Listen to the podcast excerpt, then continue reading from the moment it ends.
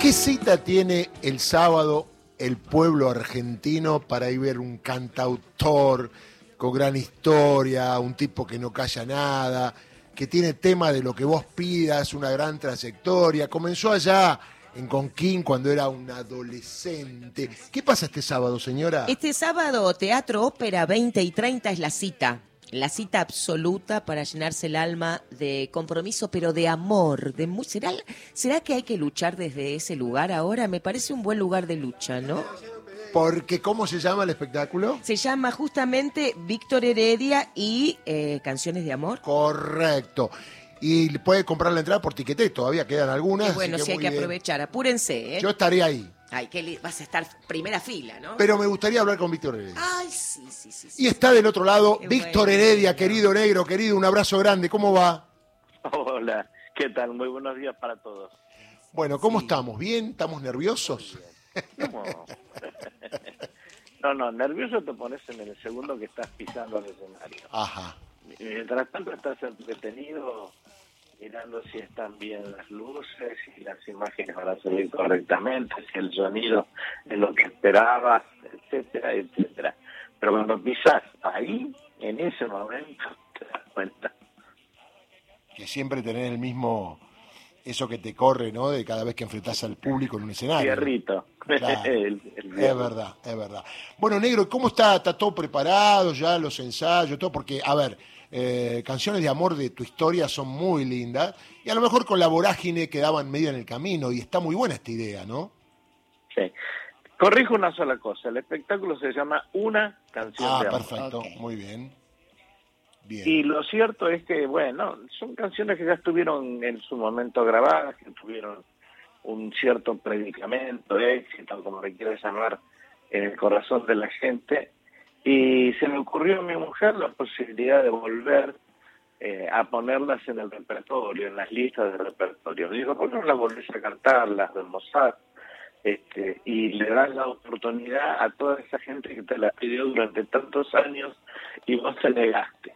Entonces dije, a ver, ¿cuáles serían? Y bueno, me hice una listita y me encontré con canciones bellísimas realmente, ¿no? Ajá. Es decir, no porque las haya escrito yo, sino porque de verdad son canciones que tienen un contenido específico, fueron escri- escritas en una coyuntura eh, personal especial, eh, incluso durante embarazos, por ejemplo, como Mientras Tanto, que es una canción que yo le regalé a Marisa mientras estaba embarazada de, de nuestro hijo Tayel.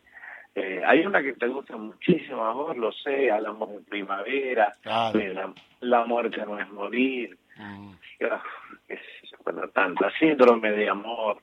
eh, son canciones que la gente me pidió y que nada, no, no tenían un espacio, un lugar determinado en momentos especiales eh, de algunos conciertos y se quedaron afuera. Así que ahora están ahí, Ahora, todas. negro, a pesar que es un amor de pareja o amor de vida, digo, en un momento que hay tanto odio, ¿no? Digo, en el momento que se vive tanto odio, uno escucha discursos porque estamos en campaña eh, electoral y digo, y el tema es el odio, ¿no? Cuánto más malo decir del otro, digo, es como un bálsamo esto que va a pasar el día sábado, ¿no?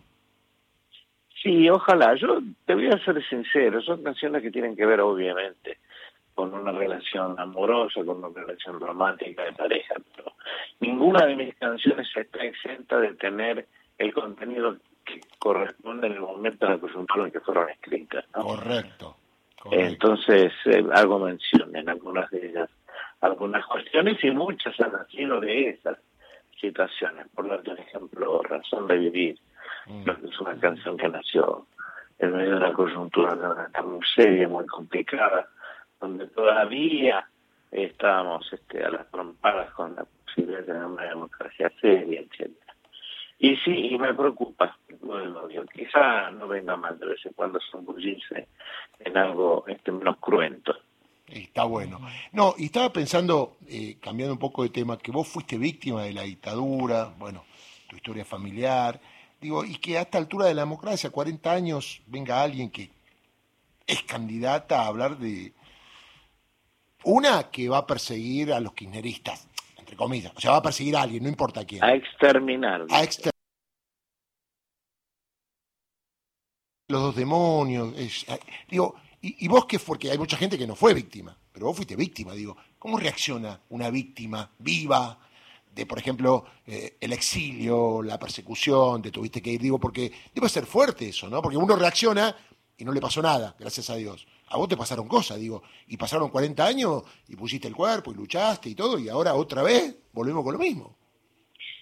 Te voy a ser sincero, yo creo que negacionistas ha habido siempre. Lo que es sorprendente es que alguien que pretende dirigir los destinos de un país opine de esta manera, porque lo que está haciendo concretamente es tergiversar, negar lo que la justicia suprema de la Argentina decidió, sentenció, juzgó y sentenció, que es que quienes cometieron esos crímenes son criminales de lesa humanidad y que lo que sucedió en ese momento, no dicho por mí, sino dicho también por la Corte y por los jueces y por los fiscales, es que hubo terrorismo de Estado, punto. Yo no tengo más nada que discutir sobre eso. No entiendo por qué pisamos el palito y discutimos cuestiones que ya han sido discutidas.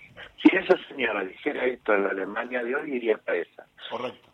El error haya sido la democracia argentina de creer que sin una ley que le que sancione a los negacionistas se podía avanzar. No, creo que hay que generar esa ley y, y poner en el lugar que corresponde este tipo de discursos, este tipo de palabras. Eh, hay que sancionarlo. Claro, recién Gustavo hablaba, porque va a haber un debate, y vos sabés que los que organizan querían eludir dos temas. Uno era derechos humanos y otro cambio climático, ¿no, Gustavo? Sí, lo sé. Y, y la verdad que lo que uno pretende, más allá de lo que decís vos, que ya está, la justicia falló, se están investigando, memoria, verdad y justicia, hay muchos condenados y hay otros absueltos, porque obviamente no fue una persecución judicial, si no hay pruebas no se condena, y punto. Exactamente. Digo, eh, pero también queremos saber los candidatos que van a hacer con esto. Al decir las cosas que dicen, uno piensa, obviamente, Gustavo, en alguna ley, en algún indulto que es peligroso, ¿no? Sí, sí, seguro. Víctor, buen día, ¿cómo va? Buen eh, día, yo, estaba pensando en sintonía de tus canciones, que obviamente eh, estos tipos que lo que están sosteniendo no es negacionismo, sino directamente hacen apología de, de que hay dueños de la vida y de la muerte, ¿no? Y que en sintonía con tus canciones niegan desde Mandarina hasta Taquiongoy, ¿no? Si van para atrás, eh, vamos a estar parados en el mismo lugar, ¿eh?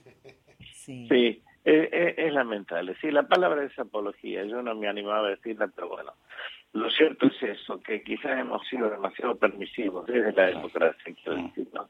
En relación a determinadas herramientas que la democracia necesita para defenderse. Y esta este, es una de las cuales la democracia necesita para defenderse, para seguir creciendo. Bueno, para darle sentido a esa palabra. Y lo peor de todo es que quienes esgrimen este tipo de discurso nos hablan de libertad. Es verdad. es, tremendo, es tremendo. y hay algunos que le entra esa bala, ¿no? que dice, mira cómo es. Ridículo. Solamente el hecho de que alguien haga apología del delito, de, un crimen de lesa humanidad, está hablando de que en este país hay libertad o no. Claro, es verdad, es verdad, es verdad. Eh, acá Flor te va a hacer una pregunta, Flor Ibáñez. Sí, bueno, estamos contentísimos esperando el sábado, oh, Víctor, porque es una cita para encontrarnos con alguien que trasciende lo artístico para ya ser una persona entrañable por tu gran compromiso que no ha claudicado nunca. Uno observa que a veces artistas, por alguna razón u otra, tan queridos por uno, no sé, como que son más, no se la juegan tanto en sus letras. Vos sos una persona tan popular por todo lo que te comprometes, ¿no? Y pensaba cómo se hace a esta altura de la vida para no, que no se apague esa llama, que a vos te acompaña desde, yo pensaba quizá tu abuela que viene de pueblos originarios, ¿de dónde surge en tu casa ese amor por, por, la, por la justicia, no? Yo sinceramente no sabría este, decírtelo. Me puedo imaginar que a través de la educación de mi viejo, que fue un tipo en todo sentido justo, incluso con eh, negando beneficios que le podrían haber llegado en un momento eh, laboral, porque un compañero suyo tenía este, mejores actitudes y, más antigüedad que él, negó un ascenso, este, qué sé yo, esas cosas te quedan, ¿no? Definitivamente te quedan. Pero también me dijo una vez este señor del que estoy hablando, que, creo que tiene muchísimo que ver con mis actitudes en la vida, que la verdad era algo que te acurrucaba, que te cobijaba, que te hacía dormir feliz. Y, creo que sí, que es mucho más difícil tergiversar la verdad este, que aceptarla. Y creo que desde mis canciones esa, esa verdad. No, no, hay, no hay nada más sencillo este, que reflejar esto que está sucediendo y no tergiversarlo. Nada más sencillo. Y decime, negro, a 40 años de la democracia, ¿pensaste que eh, en el mundo y acá en la Argentina podría haber un discurso tan de extrema derecha, eh, digo, en, todo tu devenir histórico, con todo lo que pasó, con todo lo que sabemos, con las canciones, con la cultura, con las películas, con todo, ¿pensaste que podría volver o te sorprende o no? No, vos sabés que no, ese discurso estuvo siempre. Acordate de las películas de cowboys y de cowboys y, de indios. La, fíjate la guerra del Vietnam, ¿quién la ganó? Este, siempre estuvo allí ese discurso. Lo que pasa es que lo dejamos crecer entre nosotros. En países donde las democracias son más endebles y cuando sucede esto del discurso hegemónico y se traslada a, a lo político, termina impregnando el devenir social de un país. Y esto es lo que nos ha sucedido. Ese discurso estuvo siempre allí. No tengo ninguna duda. Lo que sucede es que desde las redes sociales tuvo un crecimiento inusitado y no supimos qué hacer. Está claro. Está claro. Y el sábado el escenario, ¿con quién va a estar, Víctor? y le iba a preguntar eso, si va a haber invitados. ¿Invitados o músicos? ¿Quiénes te acompañan? No, no. No, vos sabés que cuando se hace yo ya hice una fiesta maravillosa, dos fiestas maravillosas. Una, la de mis 50 años con la música. Lo vimos ahí. Todos, bueno, no lo viste, este, estuvieron todos. Y después hice la de, todavía cantamos en el Gran Rex que fue extraordinaria también, con participación de algunos queridísimos artistas como vos, por ejemplo, que le puso un freestyle a todavía cantamos tremendo que todavía me estremece cada vez que lo veo. Esta vez no, esta vez me la juego solo. me gustó. Es hora que tenés edad para jugarte da solo, negro. Me, parece que sí. No, pero sobre todo porque es un rescate, ¿viste? No hay nada nuevo en cuanto al repertorio lo que sí son nuevos los arreglos. Hay una banda con músicos sagrados maravillosos, va a haber una chelista, este, va a haber un, amigazo, músico tremendo que es Víctor Carrión que toca aerófono, flauta traversa, este, saxo, etcétera.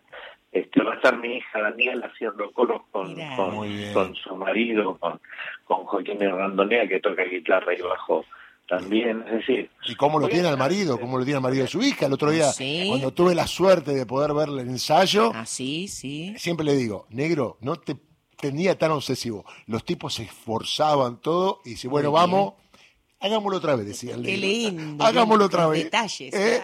Y, le decía, mm, esto vamos a cambiar esto porque vamos para... Obviamente yo que no sé nada de música, y al toque los tipos lo hacían. Qué bueno esos ensayos, cuánto, cuánto amor hay también en esos ensayos, ¿no, negro? Se ve y hoy tenemos los, los tres oficiales. A partir de hoy, hoy arrancamos con los tres ensayos oficiales. Mm. Este, así que va, a estar duro.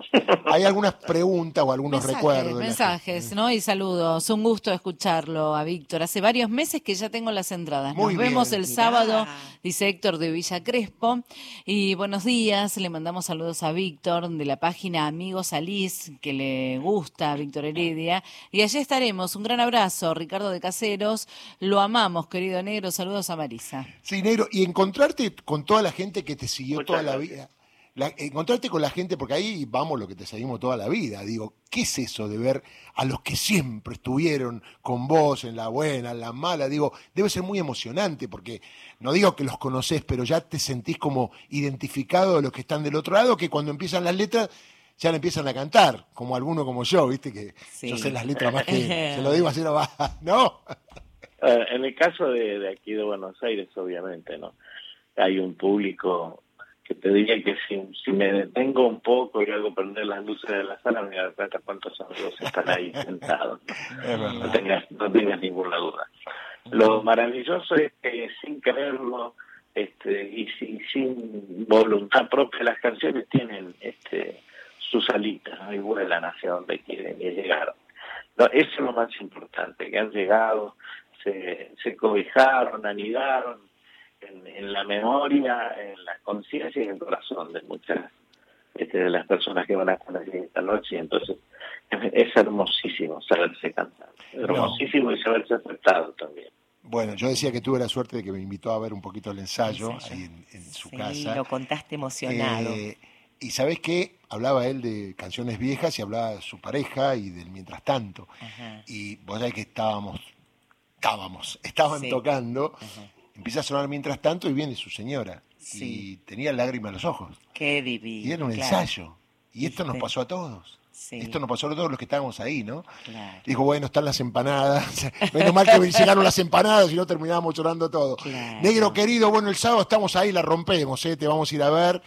Después te voy a, lo voy a saludar a, Mira, se lo digo así, lo voy a saludar después. Al camerino, al camerino, Así que porque eh, es, muy bueno el ambiente que genera todo lo que hace el negro. Eh, esto es a las 20 y 30 el sábado, una canción de amor. Y para poner nervioso a Víctor, decimos que faltan cuatro días, 11 horas, 7 minutos. Perfecto, como crónica, ¿eh? Alerta que llega Víctor Heredia. Negro querido, sabés que te quiero mucho. Lo sé, lo sé. Me has hecho muy feliz en mi vida. Con informe de la situación yo tenía en aquel momento todavía un viejo, eh, ¿cómo se llama? Eh, el auto que teníamos, un Morris. ¿Te acordás del Morris? El auto Morris. y poníamos fuerte ahí, yo lo ponía en los el ochenta y pico y ponían, vamos señores, que vuelve la democracia, vamos, informe de la situación a los que hicieron lo que hicieron. Así que negro querido, un abrazo grande, nos estamos viendo y nos vamos a ir con mientras tanto, mira. Así que bueno, un abrazo grande, nos vemos, mucha suerte, ¿eh? Muchísimas gracias, muchas gracias. El negro Víctor Heredia Teatro Ópera este sábado. Por Tiquetet quedan algunas entradas, ¿eh? Vamos a estar todos ahí. Dale, mira.